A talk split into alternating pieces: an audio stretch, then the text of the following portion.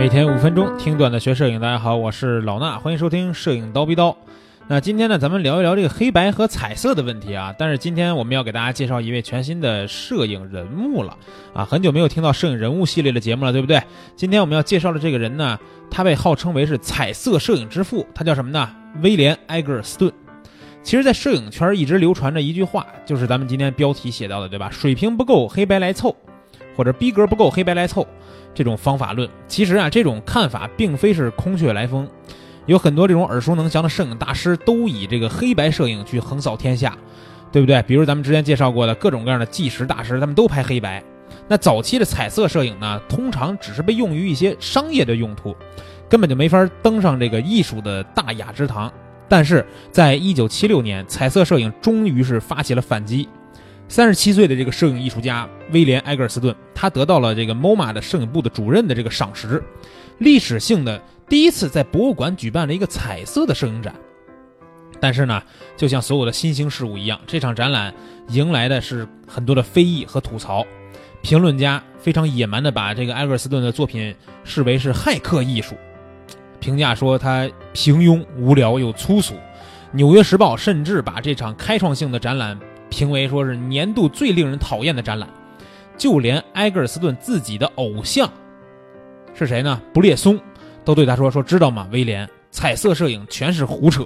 你看啊，他们这么尊敬的布列松大师，也是认为彩色摄影是完全这个不属于艺术殿堂之类的这种胡扯的拍照的行为啊。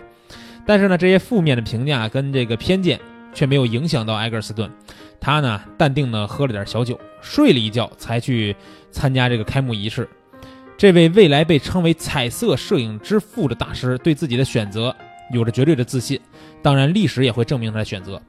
少年时期呢，这个埃格尔斯顿也曾经把布列松的决定性瞬间当作是摄影圣经，被黑白摄影大师的这些作品所吸引，甚至呢，他自己也开始尝试着模仿跟学习。但是，彩色摄影才是他真正的归宿。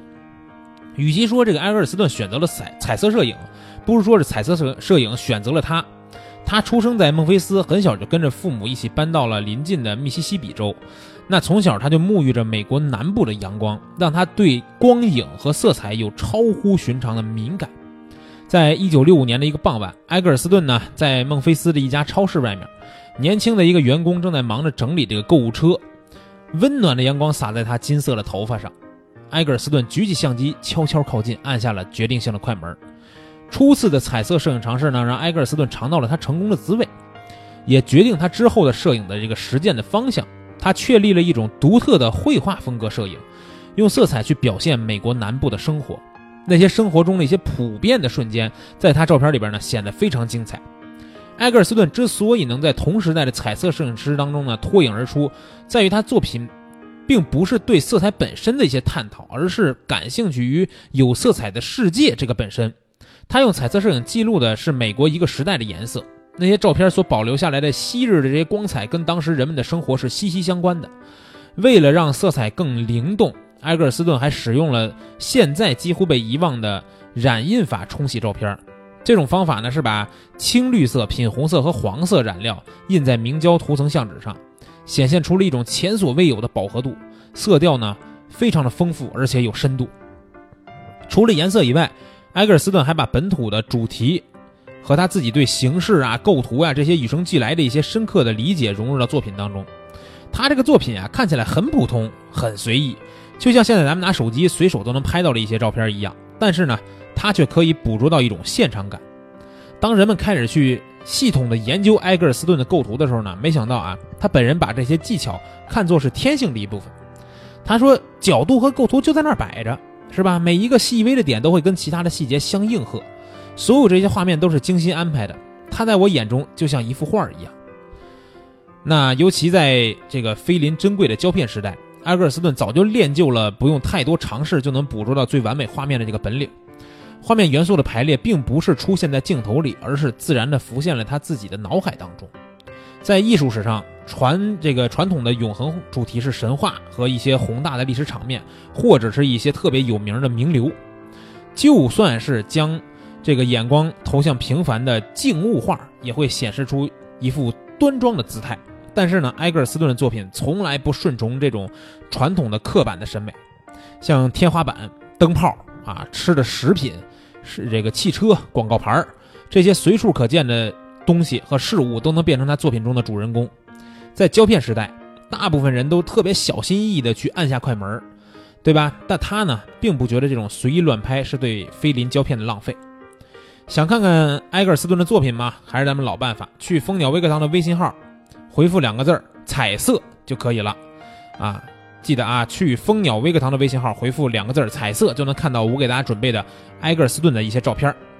那大家都知道，一个宏大的选题更容易达到成功，对吧？但是埃格尔斯顿他自己另辟蹊径，他并不想拍摄特别深奥的人物呀，或者非凡的一些时刻。那些看似毫无章法的随手乱拍，才是他。一心想要在世世俗中找到的美丽，拍摄所有人都认同的美景，其实并不难。难得的是，在他的镜头下面，那些甚至有些丑陋或者很杂乱的一些角落，也能散发出别样的美感。在生活中呢，容易被人们忽略的事物，被埃格尔斯顿带进了美术馆。他用杂物累积绘制出一幅幅这种生活的肖像，这些定格也见证了消费文化在美国的生根发芽。埃格尔斯顿。用对万物一视同仁的态度，实现了真正的平等，达成了摄影的民主。在如今的读图时代，彩色摄影其实毫无疑问，它成为了一种艺术，对吧？那埃格尔斯顿呢，也功成名就，入选了国际摄影名人堂，三十六张作品拍卖价格高达五百九十万美元。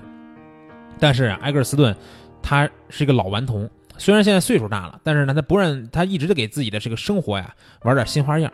他特别喜欢喝酒。啊，就算他知道自己喝酒以后呢，喝醉了以后就没法拍照了，也变不了他喜欢嗜酒这个习惯。